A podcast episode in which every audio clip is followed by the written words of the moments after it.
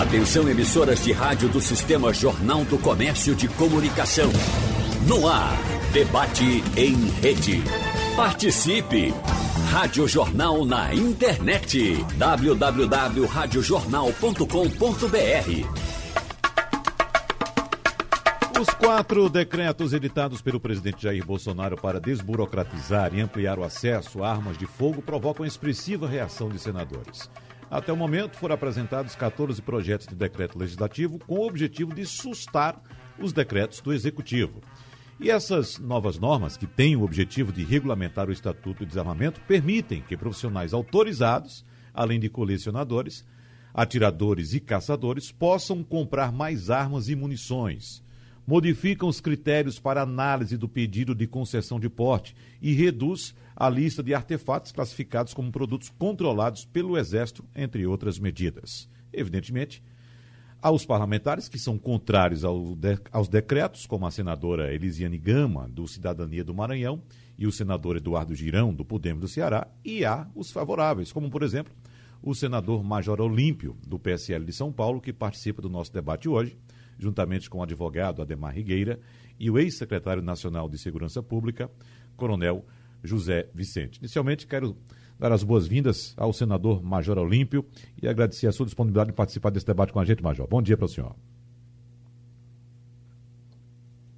É, Wagner, para mim é uma, é uma satisfação e uma oportunidade para prestar contas. E com convidados tão seletos, eu tenho certeza que o debate vai contribuir para que a, a, população saiba exatamente o que está se passando nesse momento. Muito bem. Advogado Demar Rigueira, seja bem-vindo mais uma vez. Bom dia, bom dia, Wagner. É uma honra sempre estar aí com vocês na Rádio Jornal. É sempre à disposição aí de participar né, agradecer a escolha, né, que, que, que muito nos honra dos debatedores. Eu acho que é, que é um tema palpitante, interessante e, e, mais uma vez, parabéns pela escolha. Coronel José Vicente, tudo bem com o senhor?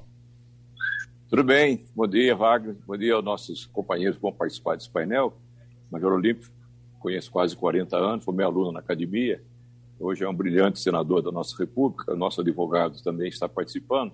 Espero que a gente possa ajudar a esclarecer um pouco todos os seus ouvintes a respeito da, dessa polêmica edição de regulamentações por decreto do presidente Bolsonaro. Muito bem. Então, começando pelo Major Olímpio, senador Major Olímpio, o que é que o senhor diz como ex-aluno ao seu professor agora, senador, ah, por que o senhor defende esses decretos do presidente da República?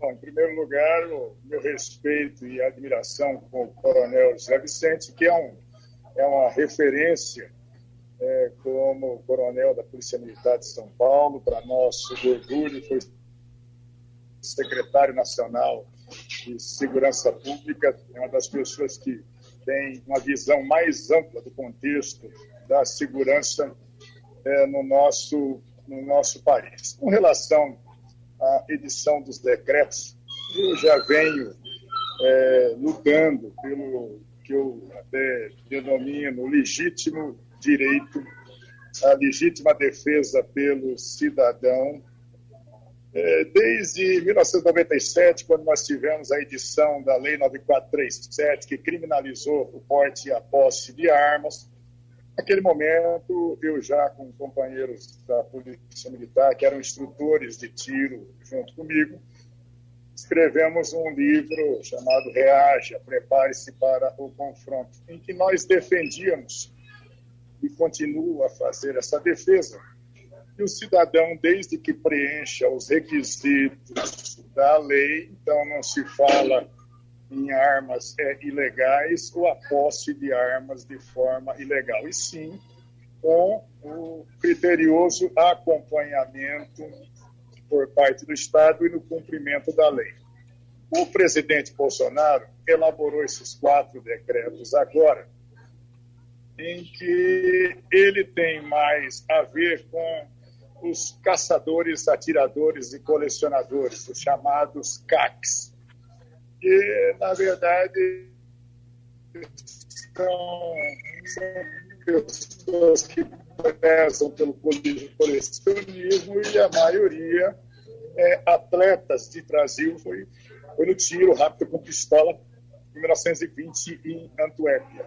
Então, o que o presidente fez, fazendo uma sinalização e um compromisso até de campanha e de vida dele, era justamente ele flexibilizou circunstâncias para que possa facilitar, principalmente é, os atletas de tiro, munições, mais insumos. Com relação à, questão de se flexibilizar, é, por exemplo, é, a, a, aquisição de miras ou a aquisição de máquina de recarga, também é, simplesmente se em que nada vai contribuir isso para a violência. Bom, Coronel José Vicente. Porque aqueles que vão procurar, que vão adquirir. É, nós estamos com pois dificuldade no, no, contato com o senador Major Olímpio, mas já deu para entender, Coronel José Vicente, que o senador eh, José Olímpio toca muito na questão esportiva. É? É, como, por exemplo, a questão dos, dos atiradores e caçadores também, né, que possam comprar mais armas e munições e pelo que a gente percebeu nas colocações do Major Olímpio, do senador Major Olímpio, não, não, não fica nítida a, a possibilidade de aumento de violência por causa desses decretos. Como é que o senhor pensa, Coronel José Vicente?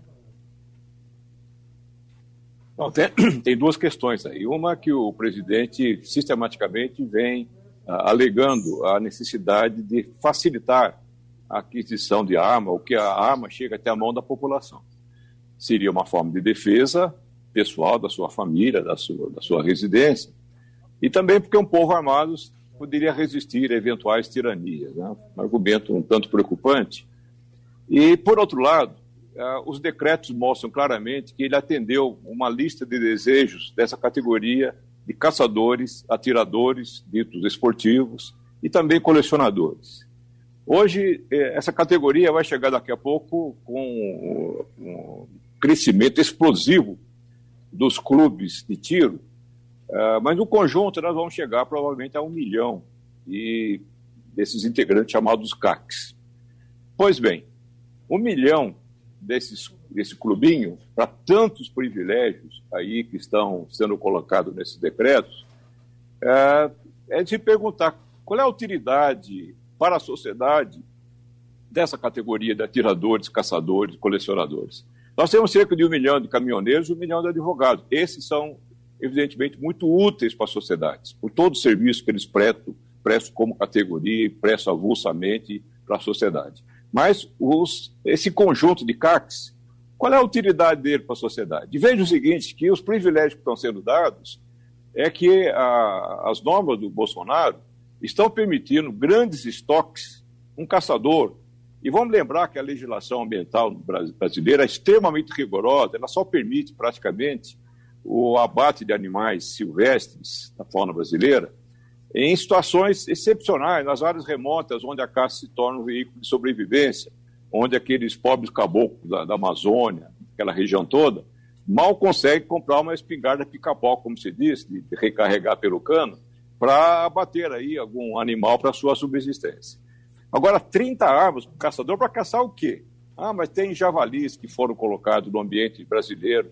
Tudo bem, mais excepcionalidade, mas 30 armas, permitindo inclusive a compra de pistolas e revólveres. Vai caçar o quê com pistola? Só se matar jacaré dormindo. É uma coisa inacreditável.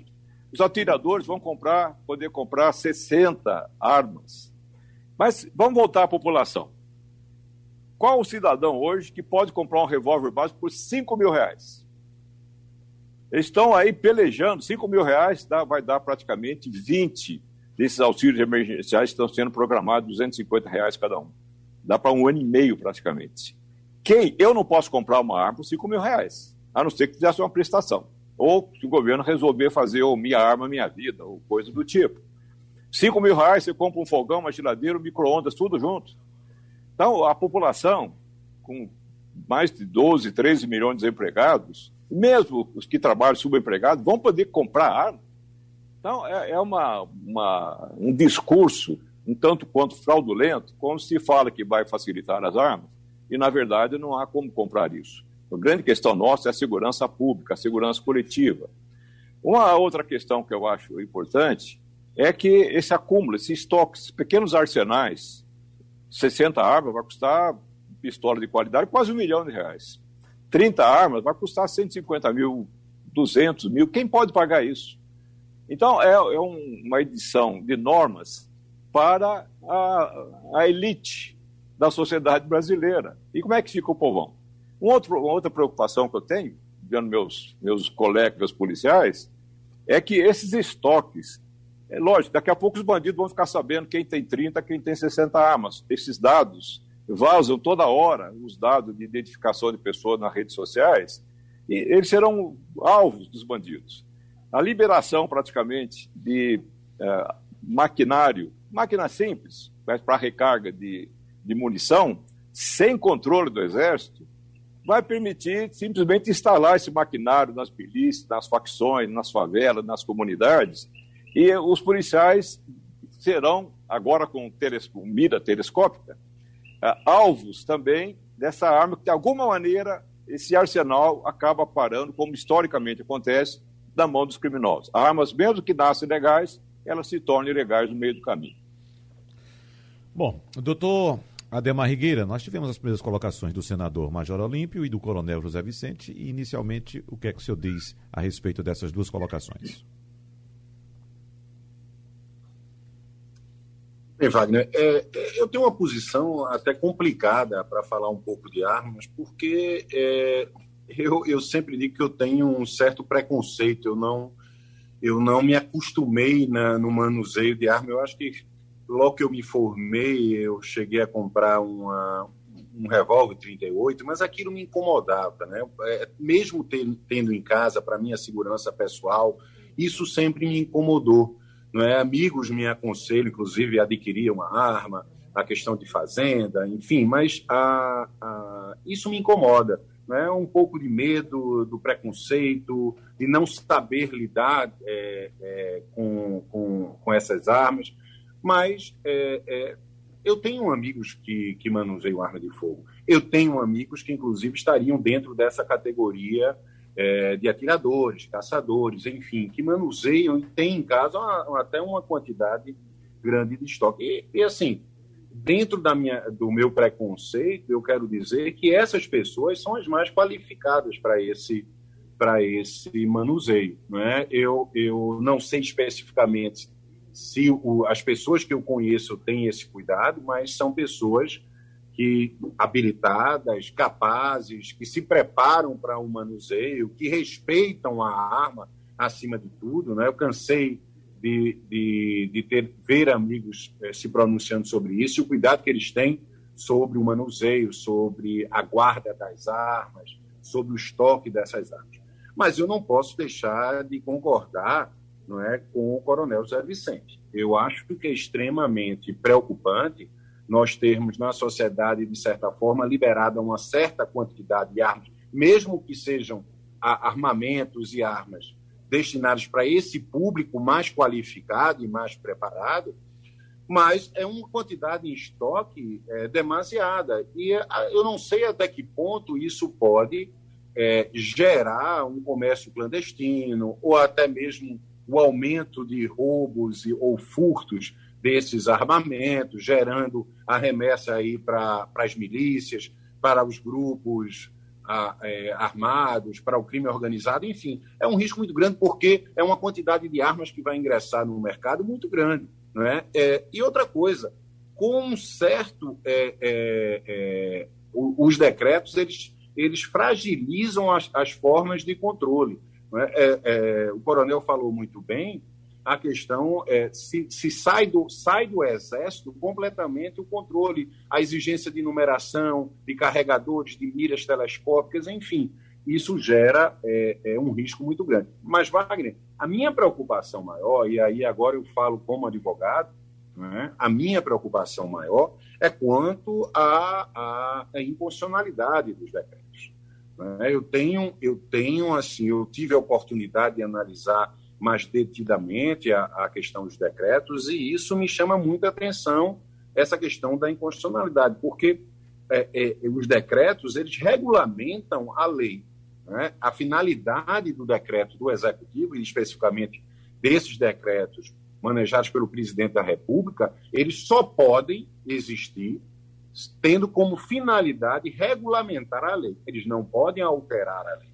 Né? É, é, alterar é, é, o decreto que amplia os limites estabelecidos pela própria lei, ou restringe os limites estabelecidos na lei, ou modificam o, o, os, o, o que a lei preceitua, né? para mim, fere o princípio da separação dos poderes, fere o princípio da legalidade, fere o princípio do poder regulamentar né, do presidente da República, o princípio da reserva legal, enfim.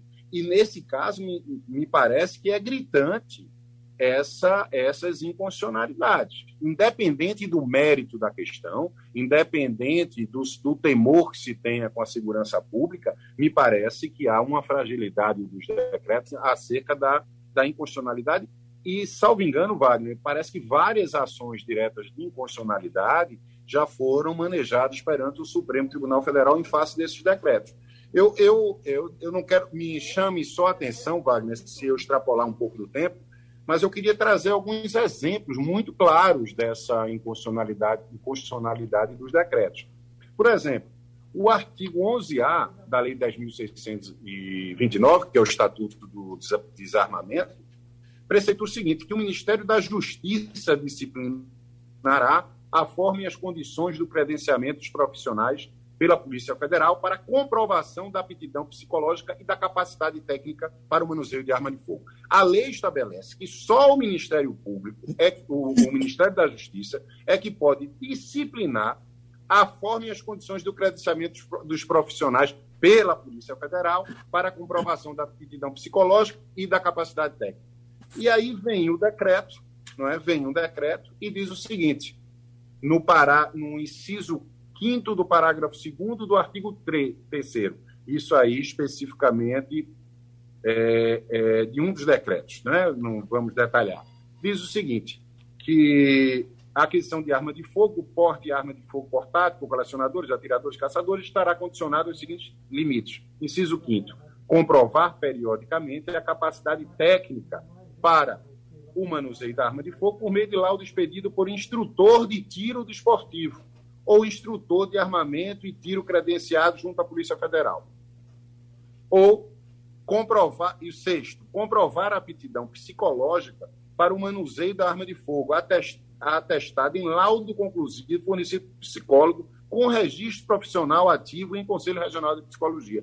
Veja que o decreto que era para regulamentar a lei está alterando o dispositivo do artigo 11A. No artigo 11A, é claro, só o Ministério da Justiça pode estabelecer essas regras né, é, é, a, a, para a habilitação pela Polícia Federal para esses textos. E, de repente, vem o decreto a pretexto de regulamentar e altera o dispositivo, excluindo o Ministério da Justiça né, da, do poder de regulamentação. Mas não, não, não só é isso tem outras situações bem mais graves. Por exemplo, a questão das armas do uso restrito. E aí, é, é, o coronel é, é, José Vicente colocou muito bem isso. Não é? Armas de grosso calibre, né? de poder é, é, letal muito maior. o Estatuto do Desarmamento estabeleceu limites à utilização dessas armas e trouxe no artigo 27 o seguinte, que caberá ao comando do Exército autorizar excepcionalmente a aquisição de armas de fogo de uso restrito, ou seja, é proibida a utilização de armas de uso restrito, cabendo ao Exército, não é? cabendo excepcionalmente ao comando do Exército, essa autorização. Ela, a lei restringe a utilização dessas armas. Vem um decreto não é?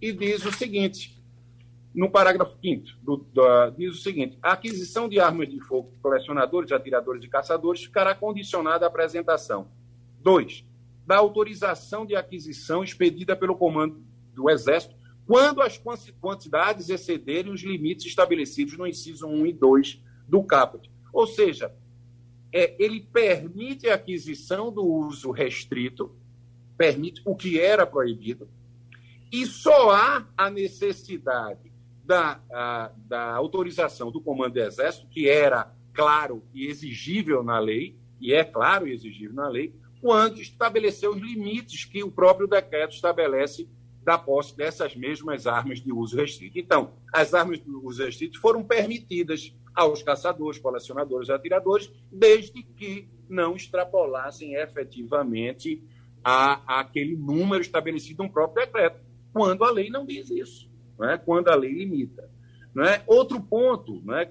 para mim, para finalizar, para não ser enfadonho, já sendo, é, o artigo 6 da Lei de Desarmamento fala que é proibido o porte de arma de fogo em todo o território nacional, salvo para os casos previstos em legislação própria. Né? A autorização para o porte de arma de fogo de uso permitido em todo o território nacional é de competência da Polícia Federal e somente será concedida após a autorização do SINAR.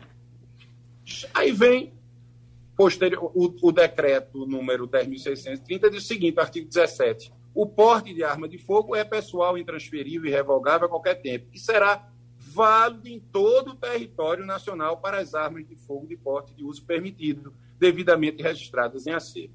Ou seja, não me parece que, principalmente nesses três pontos que eu trouxe como ilustração, é, me parece que os decretos tenham exclusivamente a função de regulamentar a lei. Eu acho que os decretos, ao meu ver, trazem uma conotação de inconstitucionalidade, porque ferem o princípio da reserva legal, porque extrapolam os limites que a lei estabelece.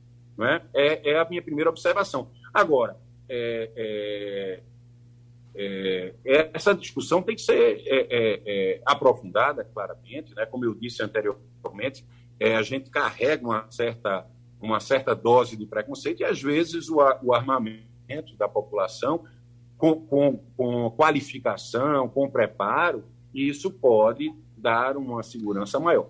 Não é, me parece, o que as estatísticas comprovam.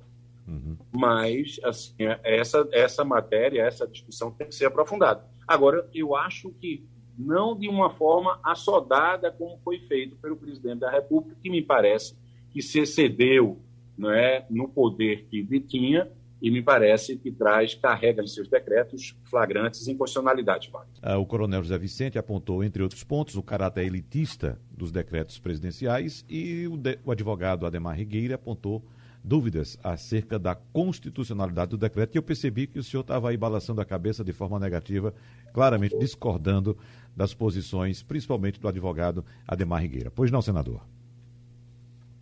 É uma pena, senador. De fato, a conexão está muito ruim. Vamos tentar refazer sua conexão, que é importante sua opinião aqui no debate, evidentemente. O senhor tem uma posição totalmente favorável, mas a conexão não está ajudando. Nós estamos com boa conexão com o coronel José Vicente. Então, eu, com o coronel Ademar Rigueira. Vamos tentar refazer. Eu não sei se o senhor está em casa, está agora no Senado, como é que está a sua conexão aí, no local onde o senhor está, mas de fato está difícil. Mas voltando então, só para complementar, doutor Ademar Rigueira, enquanto o senador e nossa técnica aí se acertam em relação a essa conexão, eu estava tra trazendo dados ou informações que foram apontadas como ah, inconstitucionais através do senador Rodolfo Rodrigues, que questionou a legalidade de vários pontos do de, dos decretos, incluindo o que confere validade nacional ao documento de porte de armas. O Estatuto de Desarmamento, conforme afirmou o, o senador, estabelece que a autorização poderá ser concedida com eficácia territorial limitada. Enfim, são vários pontos que são anotados. Doutor Ademar. É, exatamente. É, quando, eu, quando eu falo, veja, que eu não quero, não estou entrando é, diretamente no mérito dos decretos ou, ou na, na no interesse é, em relação à segurança pública ou não, é, mas eu estou é, fazendo uma análise legal. É, eu acho que, por exemplo, nessa questão do porte de arma, a lei estabeleceu, é clara, que, que é proibido o porte de arma em todo o território nacional. E ela cria, a própria lei ela já cria as exceções ao porte, é, é, a utilização do porte em todo o território nacional. Ela já cria as possibilidades, né? ela já cria as justificativas para que a pessoa detenha esse porte nacional.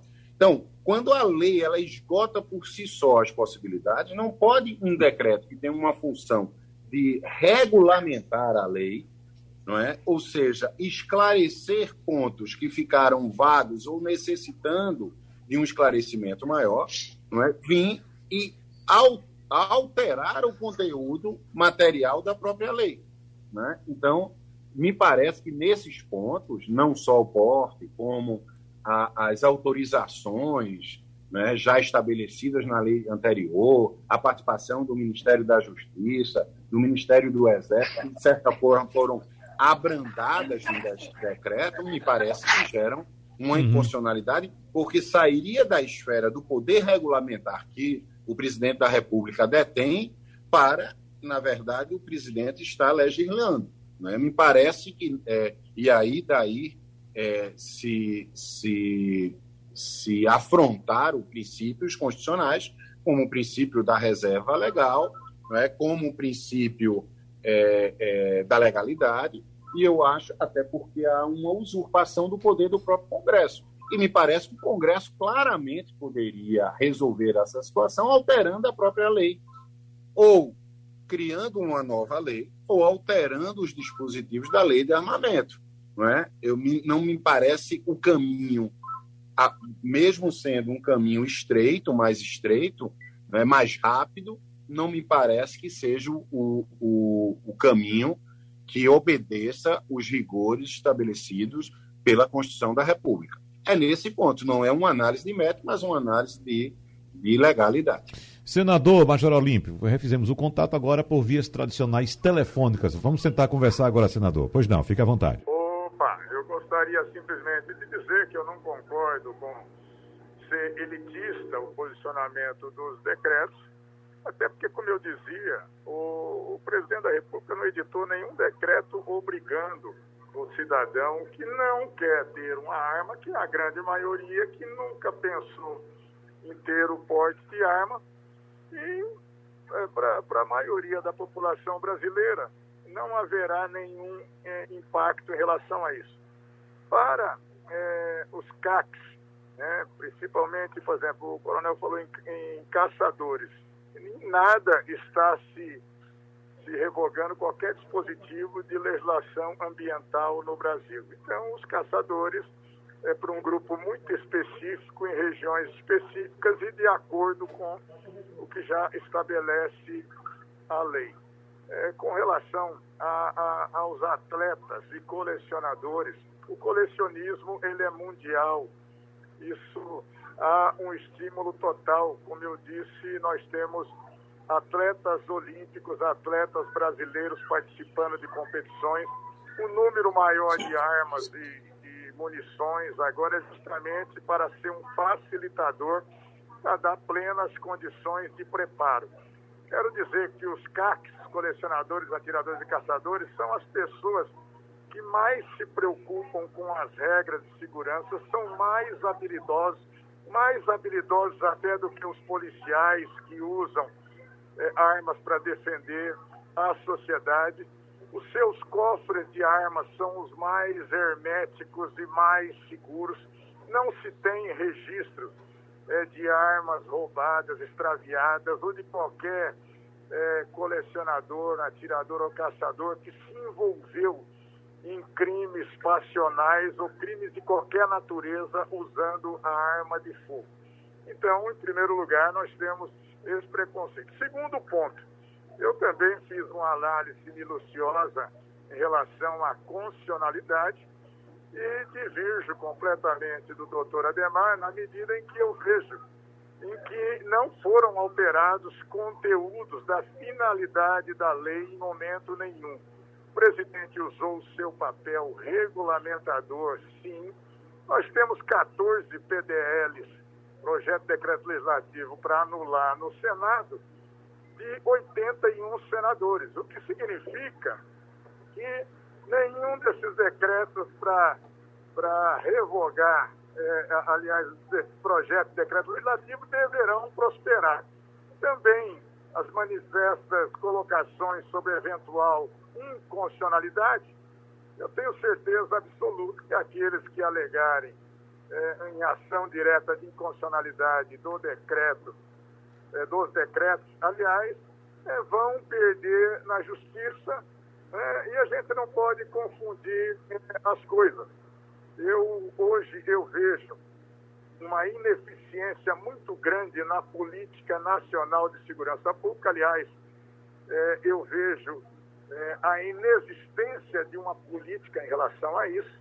Mas eu devo dizer aos senhores que esse negócio de armas ir para milícia, miliciano nunca vai para clube de tiro, não vai pedir autorização, não vai ver se tem é, se tem condição psicológica. Nós temos no, no Brasil as perspectivas da própria Polícia Federal e das Forças Armadas é que nós tenhamos no território brasileiro o dobro de armas é, legalizadas. Nós temos 5 milhões de armas legalizadas, que são inclusive as armas da segurança pública, e potencialmente nós devemos ter pelo menos 10 milhões de armas clandestinas. Então, essas armas que são utilizadas nos crimes para a barbárie. E uma coisa, ao cidadão que consegue passar e ter o seu porte de arma, ele tem uma condição de se defender, de defender a sua família, de defender o seu patrimônio. E aí eu tenho uma convicção de vida que se tiver que chorar, que chore a mãe do bandido. Se tiver que chorar, que chore a mulher do bandido. Em locais ermos no país, onde nós, e nós temos muitas dessas regiões, num país continental, é, muitas vezes o cidadão ele vai estar a dois, três dias de barco da primeira delegacia de polícia ou da primeira base da polícia militar para pedir é, um socorro. E mais, continua em vigor integralmente o Estatuto do Desarmamento, ele não foi alterado, não foi alterado a, a é, regramento para portes de armas ou para posse de armas, isso não foi alterado no espírito da lei. Portanto, nesse momento, é, eu divirjo respeitosamente, eu acho que é, é da democracia mesmo o debate só lembrando, né, é, quando você vai numa livraria de livros jurídicos, você tem uma pilha de livros dizendo que você pode e é permitida determinada conduta com vários estudiosos. E uma pilha de livros ao lado dizendo que não pode aquela conduta. Por isso que vai para um debate, é necessário esse debate. Nós temos aí 60 dias para a entrada em vigor a partir dos decretos e, logicamente, é importante, é importante, por exemplo, você trazer um debate desse para a imprensa, para que as pessoas possam conhecer. Né? O número de, de colecionadores, atiradores e caçadores ainda é pequeno no Brasil, né? em relação a muitos outros países que prestigiam o esporte do tiro, que prestigiam as tradições do colecionismo mas é isso que eu faço questão de deixar muito bem claro. CAC, colecionador, atirador e caçador, não são bandidos. Eles são absolutamente legais, eles buscam e cumprem rigorosamente todas as normas, participam de competições no Brasil, no exterior, em Jogos Olímpicos, em campeonatos mundiais. E eu duvido me apontar uma situação aonde uma dessas pessoas, e que são alguns poucos milhares no Brasil, tiveram qualquer envolvimento ou participaram de alguma coisa que afrontasse a segurança pública, a vida das pessoas ou o patrimônio público. De forma nenhuma. São pessoas que Senador, senador, a segurança da sociedade. Me permita trazer um caso que ocorreu aqui em Pernambuco e foi muito divulgado porque chocou, de fato, a muita gente. E é exatamente nesse aspecto que você está falando. Não trata-se, evidentemente, de colecionador, não é isso que eu estou trazendo. Mas eu vou trazer aqui um caso que ocorreu num bairro muito conhecido aqui no Recife, que é o bairro de Boa Viagem, acredito que o senhor conheça também, que ocorreu entre um policial penal e um major da, da Polícia Militar de Pernambuco. Esses dois estavam armados em um bar em Boa Viagem, eh, se desentenderam, houve um tiroteio entre os dois e esse tiroteio terminou com dois mortos e cinco feridos, ou seja, eram pessoas também, inclusive autorizados pelo Estado a portarem armas, uh, habilidosos com armas, cuidadosos com armas, pelo menos subtende-se isso, mas a, aconteceu essa tragédia. E a gente fica na dúvida. Uh, uh, dá para ficar tranquilo em um ambiente como esse, em um bar, em um restaurante, você com sua família, uh, sabendo que tem ali quatro, cinco, seis ou não sei quantas pessoas armadas e que em algum momento pode haver um desentendimento entre eles, Major, é, senador?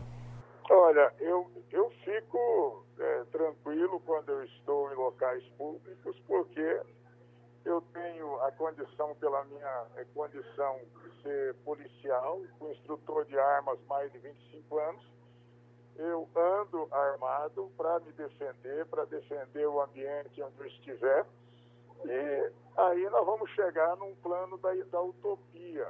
Seria utópico e maravilhoso se nós tivéssemos uma sociedade sem armas, onde nem a polícia nem os policiais pudessem andar desarmados. Não é o caso, não, aliás, nós não temos um local desse no mundo hoje que você possa mostrar. Né? Então, e aqui no Brasil, é, pode, nós podemos ter esse tipo de fatalidade, nós podemos ter é, muitas vezes o policial, alguém das Forças Armadas, um juiz, promotor, as pessoas que têm a condição do porte pela atividade, muitas vezes têm o preparo, terem é, um, um, momento de insanidade, um momento de loucura, e atentarem contra a sociedade e a vida de terceiros. Isso, isso é possível, sim. Não vou chamar só de efeito colateral, porque nós temos sempre que tentar preservar a vida das pessoas. Mas não é porque você tem uma tragédia, como você mesmo disse, em que dois é, indivíduos é, se alteram e os dois estão armados, que isso vai dizer que nós vamos ter, ou em qualquer circunstância, nós vamos ter uma sociedade completamente desarmada.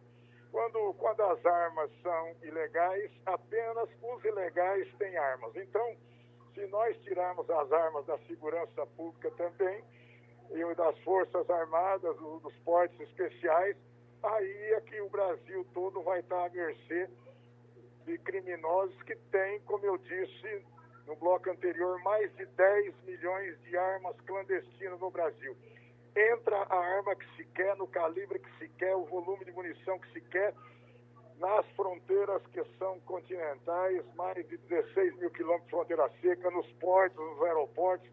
Lamentável. Nós temos que fazer um enfrentamento disso e tirar as armas ilegais da mão dos ilegais. E o que está se fazendo, o mecanismo que o presidente eh, colocou, são mecanismos que prevêem controle pelo Estado. Não é de forma destrambelhada é, se facultar é, armas na mão de pessoas que não têm habilitação, não têm os requisitos e que não vai ter o devido zelo com a arma. Repito, quando as armas forem ilegais, só os ilegais terão armas. Se não permitir aos que são legais, à segurança pública, ao cidadão que queira ter o seu porte, se defender, nós teremos uma sociedade subjugada onde só os criminosos terão armas. E como tem armas de todas as formas. Se você pegar aí no Recife, qualquer pessoa que disser eu vou comprar uma arma clandestina, não precisa ser muito é, esperto e vai encontrar locais e facilitadores criminosos que vendem armas e munições ilegais. Aqui em São Paulo mais ainda, que é um centro maior, enfim, no Brasil como um todo. Nós temos que nos preocupar, sim, com as armas ilegais na mão dos ilegais. Agora, a opinião do coronel José Vicente, ex-secretário nacional de Segurança Pública, principalmente, coronel, a respeito das posições do senador Major Olímpio.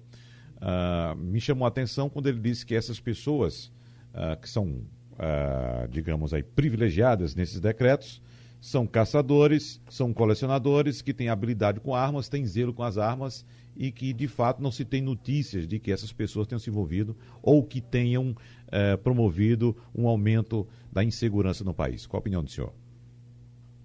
O fato da gente ter pouco registro, eu sei de um membro de um clube de tiro de São Paulo que atirou sobre uma guarnição da Polícia Militar do alto da varanda num lugar até nobre da cidade, ali próximo do Parque do Ibirapuera. Mas o fato é que, na medida que se amplia muito o acesso às armas, os problemas vão voltar a aparecer. essa ideia do, da pessoa de bem, na psicologia, eu tenho uma formação em psicologia, não existe pessoa de bem. Existem pessoas com maior ou menor capacidade de resistir a estresse e conter suas emoções, como aconteceu nesse caso que você relatou aí, de um major e um policial penal trocando tiro no, no, num bar. Né? Pessoas de bem? Aparentemente sim. Mas o que importa nessa questão toda, primeiro, o tal do Estatuto do Desarmamento, ele nem tem esse nome oficial. Foi um nome marketing político feito na ocasião. Ele não proíbe as pessoas se armarem, apenas estabeleceu um conjunto de regras para que o armamento fosse controlado, armas e munições, o compra e o porte de armas. Veja que o, no Canadá, por exemplo, que é um dos países muito tranquilo, o cidadão pode ter uma arma que dê no máximo cinco tiros. Aqui, além de se permitir ter 30 ou 60 pistolas, ainda se saiu o controle dos carregadores. O carregador pode ter 15 munições, 15 balas, como se diz. Nós estamos vendo, é o descontrole, que era uma grande preocupação que nós tínhamos lá quando foi editada a lei chamada, apelidada, de Estatuto dos Armamentos, e não é do desarmamento. É um estatuto de controle do acesso às armas. Essa é uma questão importante. A cidade mais menos violenta dos Estados Unidos, das médias e grandes cidades, é a cidade de Nova York. Tem a população aí de Pernambuco, ou seja, quase 9 milhões de habitantes. E, mesmo assim, tem pouco mais de 200 homicídios por ano. E lá, cidadão comprar, nem pensar em, em porte, porque a, a legislação que controla isso é municipal. Para ele comprar uma arma, tem que encher um requerimento com 16 páginas para ele, é, é, se ele tiver qualquer BO, o nome lá é diferente, claro, mas um registro de qualquer problema com o policial, uma multa de trânsito, é o suficiente para ser negado a autorização para a compra de armas. O porte de armas praticamente só é autorizado para policiais, pessoal que trabalha na segurança privada, em alguns casos excepcionais, de algumas autoridades, como juízes, promotores, etc., que tem que reivindicar, explicar muito direitinho. Pois bem, o que nos preocupa muito é ampliação e o controle, por mais que o, o nosso Major Olímpio fale, realmente existe muitos que têm um cuidado de colocar em cofres. Mas a hora que chegar o assaltante na casa do atirador, do colecionador, ele vai ter que abrir esse cofre. Essa é uma questão evidente. A possibilidade infinita de grande quantidade de armas, eu tenho possibilidade, por esse decreto, de ter acesso a oito armas. Primeiro que eu não vou gastar um ano e meio de salário para comprar oito pistolas. Pistola e mais 40 mil cartuchos que me seriam possibilitados com esse decreto. E para quê? Então não é só, só os CACs, mas qualquer cidadão pode ter acesso a um estoque imenso. Pode ser no laranja de alguém da milícia, de alguma facção, ou fulano. Compra a arma, compra a munição e passa para a gente. Isso vai acabar acontecendo. O Brasil é um país violento é um dos mais violentos do mundo. No mundo, 40% das mortes, em média, são praticadas com o uso de arma de fogo. No Brasil, é 70%. Alguns estados do Nordeste chega a quase 90% das mortes praticadas com arma de fogo. Isso significa dizer que a arma pode até dizer que há esportes com arma. Na Inglaterra, os atiradores olímpicos, muitas vezes, eles têm que treinar na França, têm que atravessar o Canal da Mancha da tremenda dificuldade que é ter acesso à arma na Pacífica Inglaterra. Essa é uma, uma questão importante, é que uh, nós devemos considerar que a arma é um instrumento que foi feito para matar. Tá? Pode até atirar de uma forma lúdica aí no, no, no estande de tiro, mas ela foi feita para matar. E pessoas mal intencionadas, ou pessoa que desequilibrada, pessoa de bem, o major, o policial penal, acaba atirando e matam. Por isso, sendo um instrumento de morte, ele precisa, obviamente, de múltiplos controles. E o que nós estamos fazendo é relaxando os controles. Um controle importante, por exemplo, é que pequenos lotes de munição devam ser identificados para se saber, no local de crime, está aquele cartucho ali, quando a Marielle foi assassinada no Rio de Janeiro, se descobriu pelo estoque da arma, um estoque imenso, estranhamente imenso da Polícia Federal, acabou parando ah, na, na, morte da, da Marielle. E esse controle também ah, foi eliminado pelo presidente Bolsonaro. Ah, a fiscalização de quem as 60 armas, quem tem o stand de tiro, quem tem um estoque de munições, ah, colocou-se um mimo aí para esses esse grupinho, esse clube dos CACs, de que a fiscalização somente seria efetuada é, com aviso prévio de 24 horas. Que diabo de fiscalização é essa de um instrumento como uma arma de fogo que precisa avisar o sujeito 24 horas antes? Então, o que nós está em questão é principalmente o controle desse instrumento que no Brasil, com todo o problema da impunidade, com todos os dramas sociais que nós temos, a arma se torna um fator muito mais preocupante até em país, do que em países mais amados como os Estados Unidos. Uhum. Doutor Ademar Rigueira, o senhor foi inclusive contestado aí pelo senador Major Olímpio na, na, nas pontuações que o senhor fez acerca da inconstitucionalidade dos decretos. O que é que o senhor tem a dizer? Não, eu, eu claramente eu, eu tenho uma posição firmada em relação a isso, que é uma posição técnica. É claro que eh, vão aparecer e existem já posicionamentos que discordam do meu posicionamento e de outros juristas brasileiros. Né? Mas é, é, é muito claro, Wagner, a, a discussão perpassa é, a discussão perpassa por uma análise técnica. Né? Eu tenho uma lei, né? eu tenho uma lei, a 10.629, que diz que é proibido o porte de arma de fogo em todo o território nacional. Eu tenho uma lei que diz isso, que proíbe. O dispositivo é expresso. E a própria lei ela cria uma, uma possibilidade de uma autorização não é, é, pela Polícia Federal, analisando os casos, a exceção, o tipo de trabalho, a exigência, o porquê efetivamente você precisa desse porte nacional.